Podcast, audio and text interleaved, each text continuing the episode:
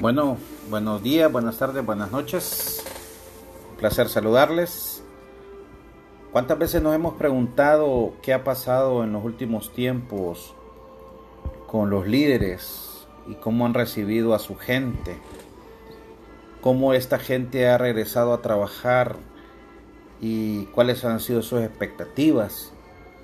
¿Por qué el impacto, el impacto emocional de lo que ha dejado la crisis económica? Eh, fundamentalmente dado por el tema de, la COVID-19. ¿Cuál es el paradigma post pandemia de liderazgo? ¿Cuál, qué, tipo de liderazgo se debe utilizar en estos tiempos de, de bica, buca, de cisnes negros, como queramos decirle? Pues bien, esas son las preguntas que vamos a tratar de contestar en este podcast que le hemos llamado las 12 fórmulas de líder colaborativo para liderar en tiempos de cambio. Abróchese los cinturones y vamos para allá. Bueno, eh, vamos a tratar de responder eh, estas preguntas que nos hemos, que nos hemos hecho, porque sabemos que en los últimos tiempos eh, ha sido complicado para mucha gente, para muchas empresas, para muchas sociedades y estamos claros de que ese impacto se ha notado más en la gente, obviamente, ¿no? Eh, en nuestra tierra Honduras, pues eh, muchas empresas tomaron decisiones drásticas como hacer suspensión de empleados, ¿verdad? Y muchas lo hicieron face to face, one on one, como dicen, pero otras lo hicieron por canales un poco inadecuados, según mi, gusto, ¿no? Eh, haciendo suspensiones vía eh, correos electrónicos o vía WhatsApp, que es válido, pero eh, son las formas, ¿no? Entonces, los expertos, los gurús, ¿verdad? Los sociólogos, antropólogos que hicieron varias, varios estudios, Em, de 2020-2021 y cómo eh, las interacciones humanas, ¿no? Eh, cómo iban a ser estas interacciones humanas en, esta nueva empresa, en estos nuevos, modelos de negocio. Eh, cuál iba a ser el impacto de ese paradigma del nuevo, del nuevo liderazgo, ¿no? Porque antes de 2019 el, el paradigma de liderazgo era, se debatía entre ese liderazgo situacional y el liderazgo transaccional y el liderazgo eh, transformacional, ¿no? Eh, ese liderazgo transformacional que era el que el que comandaba a nivel mundial eh, de ese líder guía, de ese, de ese líder coach, de ese líder que, que con el ejemplo no modelaba y transformaba a su gente, ¿no? Pero la pandemia rompió este paradigma. ¿Por qué? Porque ya se necesitaba otro estilo de liderazgo. Por supuesto que la base es ese líder transformacional, pero se necesitaba otro estilo de liderazgo. Y por eso surgió eh, el usar nuevamente el liderazgo colaborativo. Es, eh, básicamente el liderazgo colaborativo no es un liderazgo eh, reciente, ya, ya tiene varios días la teoría en el ruedo, pero con la pandemia pues fue el liderazgo que rompió el paradigma, ¿no? Entonces eh, me di la tarea de investigar qué era ese liderazgo colaborativo, pues, y algunos expertos dicen que estos líderes colaborativos son los que saben obtener el máximo valor de la cultura, ¿verdad? Y cuando hablamos de la cultura, estamos hablando de, lo, de, los, de las normas, principios, valores, de las creencias que tiene tanto el empleado como lo que tiene la organización. Y algo que es súper mega archi recontra importante es que la gestión de talento humano lo que trata es alinear básicamente esta cultura personal con la cultura organizacional. Pues estos líderes, estos líderes colaborativos tratan, quieren obtener el máximo valor de esa cultura, ¿verdad? Eh, también tratan de exprimir la experiencia y las habilidades de su equipo también las organizaciones buscan que estos líderes colaborativos interactúen de forma directa con su gente, que tengan esa sinergia, que tengan esa, esa, esas relaciones interpersonales de alto nivel. Y obviamente todo esto con una base de, la, de capacidad, de competencias, que estos líderes tengan esas competencias, que tengan líderes efectivos en ese sentido. ¿Para qué? Para que puedan manejar con excelencia el conflicto, las relaciones y que de alguna manera puedan compartir el control. Algo muy, muy importante. Se retoma ese, ese empowerment que se empezó a utilizar a finales de los 90, los 2000 ¿verdad? Eh, es empoderar a la gente, que puedan tomar sus propias decisiones, que puedan autoadministrarse. Por eso muchas empresas hoy día le dan mucha importancia a, este valor eh, de la responsabilidad que es clara y personal, ¿no? que muchas, muchas empresas multinacionales lo tienen ¿no? como un valor fundamental. Pero esa autoadministración es fundamental. Entonces, esas son características que, requieren las organizaciones de este líder colaborativo. Este líder colaborativo es el que va a estar como punta de lanza con la gente. Eh, si le queremos sumar a eso, este líder tiene que estar preparado hoy más que nunca en habilidades humanas, en relaciones interpersonales, en comunicación efectiva, etcétera, etcétera, etcétera. Entonces, eh, con base a este contexto, me di a la tarea de eh, investigar, leer qué es lo que está pasando en el mundo y qué es lo que se requiere de este líder colaborativo. Y de esas conclusiones, pues saqué que habían 12 fórmulas de líder colaborativo para liderar en tiempos de cambio, en tiempos de incertidumbre, en tiempos de cines negros, en tiempos de situaciones no tan agradables, pero que sí pueden ser una buena base para, para futuros mejoras y para futuros procesos de cambio y, de aceptación de lo que pasa en el medio.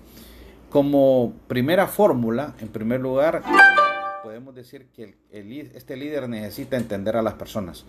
O sea, no necesita ser un psicólogo, ¿verdad? un experto en comportamiento humano, sino que entienda a la gente, que entienda que vienen de un eh, impacto emocional, que pudieron haber perdido familiares, pudieron ellos haber estado enfermos, eh, los cambios que sucedieron en la sociedad, el, estar encerrados, muchas veces también eso implica elementos mentales, ¿no? Eh, todas esas situaciones que surgieron de la pandemia es importantísimo que este líder colaborativo lo entienda. Entonces, Primero, entender a las personas. Segundo, escuchar activamente. ¿Verdad? La gente quiere hablar, la gente quiere decir lo que ha pasado, la gente llega con la expectativa de que se le escuche. Por lo tanto, esa característica o esta habilidad de este líder es fundamental. El escuchar activamente y, con base a eso, pues va a tomar mejores decisiones. Informar eficientemente. ¿Qué significa eso? No, ya no solo es utilizar herramientas tecnológicas como el correo electrónico, el WhatsApp, la intranet o como le querramos decir, sino que tenga la capacidad de poder decir las cosas enfrente, que pueda tener eso one on one, que pueda tener esa, esa eh, información face to face con la gente, decir las cosas. Eso para la, la gente lo valora mucho. La gente lo valora mucho romper paradigmas, tanto laborales como personales, eso es fundamental. Este líder ya, ya debe de pensar de que lo que pasaba en 2019 hacia atrás, eso ya cambió. Por lo tanto, hay nuevos paradigmas, hay nuevos mapas mentales que pueden crear, que pueden hacer nuevas formas de trabajo, nuevas formas de relacionarnos con el empleado, nuevas formas de decir las cosas. Entonces, eso es eh, romper paradigmas. También manejar adecuadamente los conflictos. Recuerden que no necesariamente los conflictos van a ser malos, no necesariamente los conflictos indican cosas malas, sino la forma en cómo podemos desenvolver esas circunstancias, cómo podemos eh, arbitrar, cómo podemos sugerir, cómo podemos solucionar problemas, que seamos solucionadores más eh, más, eh, más no creadores de problemas. Entonces, eso también se lo podemos transmitir a nuestra gente, ¿no? Pensar de forma estratégica, por supuesto, además de buscar los resultados, buscar la rentabilidad, tenemos que ser sostenibles en el tiempo. Y eso implica ser estratégicos, qué está pasando en el mercado, hacer benchmarking, qué está pasando con mi gente, cómo se pueden atrasar, qué ha pasado con el tema de la bioseguridad, eh, cuáles son las necesidades organizacionales, en qué cambió la estrategia organizacional, hacia dónde va, cuál es el rumbo actual. Y con base a eso tratar de cascadear a nuestra gente esa forma estratégica de pensar, ¿verdad? Y por lo tanto, eh, la gente va entendiendo de que sí, tenemos un trabajo operativo que hacer, pero también hay una estrategia de fondo. Eh, y el siguiente, la siguiente fórmula es enfocado a los resultados. Por las empresas han tenido serios problemas económicos y han sufrido eh, situaciones de pérdida de clientes, de pérdida de rentabilidad. Por lo tanto, los resultados tienen que ser fundamentales.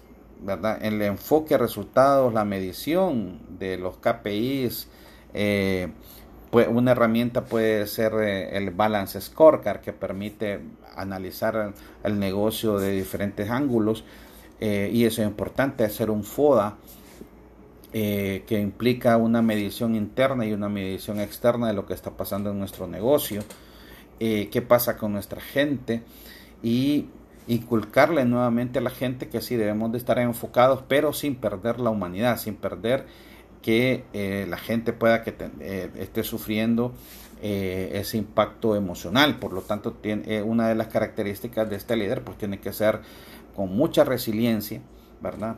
Tener esas palabras de, de resiliencia, ser muy empático, muy asertivo, y eso va a hacer que los resultados vayan surgiendo. El empleado siente que se le está atendiendo, que se le está cuidando, entonces los resultados van a ir surgiendo. Otro elemento es la equidad, justicia, valores. Estos son brújulas organizacionales. ¿Por qué? Porque lo que pasó en 2020 es la resaca de lo que estamos sufriendo ahora. Es decir, muchos empleados que no se sintieron cuidados, que no se sintieron atendidos, eh, donde la responsabilidad social empresarial falló, donde el liderazgo falló, donde a veces recursos humanos falló, donde la alta gerencia falló. Entonces eso tiene que ver mucho con esto, con la equidad, con la justicia, con los valores. Eh, si yo como empresa decía que mis valores eran la gente primero y no los llamé, no les cuidé, entonces esas, esas facturas no las van a pasar. Entonces es de retomar, es de generar confianza, de nuevo es quitar una mala percepción que pueda tener nuestra gente y volverlos a nuestro ruedo, crear sinergia con ellos y crear positivismo. Guía y facilita el cambio es otra fórmula, ¿verdad? Hay que guiarlos, hay que facilitarles y esos cambios que se dan, las nuevas formas de trabajar, turnos, la parte operativa, y la parte estratégica hay que facilitarle, hay que ser facilitadores. Nuestro papel es de como líderes colaborativos es de facilitar, ¿verdad? Es eh, crear formas, nuevos caminos, nuevas romper paradigmas, etcétera. Estamos en un nuevo paradigma de negocios, de pensamiento, etcétera. Entonces tenemos que ser facilitadores. Otra es ser solución, no problema, como ya lo hemos mencionado. Nosotros como líderes colaborativos tenemos que buscar nuevas formas de hacer las cosas. Y si hay conflictos, tratar de que esos conflictos eh, se resuelvan de la mejor manera, ¿verdad? No buscar salida fácil, o sea, cuestionar nuestros principios básicos. ¿Para qué? Para que las soluciones sean duraderas, sean estables y sean equitativas, que haya un impacto en la mejora en el clima laboral.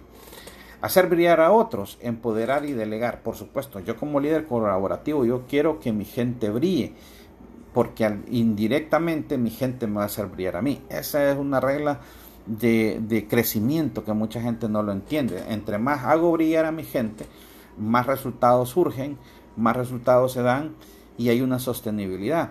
Por lo tanto, el equipo va avanzando, el equipo va mejorando y los resultados van surgiendo y por lo tanto la sostenibilidad se va dando. Pero mucha gente no lo, entiende a la inversa y eh, empieza a cuestionar, empieza a ser muy duro con la gente. Eso hace que muchos climas no sean adecuados y eso rompa muchas ideas. Y por último, usar la inteligencia emocional al tope. Una fórmula fundamental en esto, estimados, es que ese líder colaborativo debe de ser y utilizar la inteligencia emocional. Más que el CI, más que el coeficiente intelectual, hoy por hoy una, un factor de triunfo en las organizaciones es tener líderes colaborativos que se basen en inteligencia emocional. Esto es fundamental. Hay más fórmulas, por supuesto, pero estas 12 son las que más se abocaron a nuestra realidad y esto es lo que les traigo el día de hoy. Quiero terminar una, con una frase de Sam Walton, el creador de Walmart, y él decía, los grandes líderes hacen cosas imposibles para elevar la autoestima de su equipo. Si las personas creen en sí mismas, es increíble lo que pueden llegar a lograr. Así que les dejo este pensamiento de Sam Walton, el creador de Walmart, y sé que lo podemos hacer. Apostémosle a la gente, seamos líderes colaborativos y los resultados se van a lograr. Un placer. Les saludó Juan Maradiaga. Estamos en las redes sociales y nos seguimos escuchando. Dios les bendiga.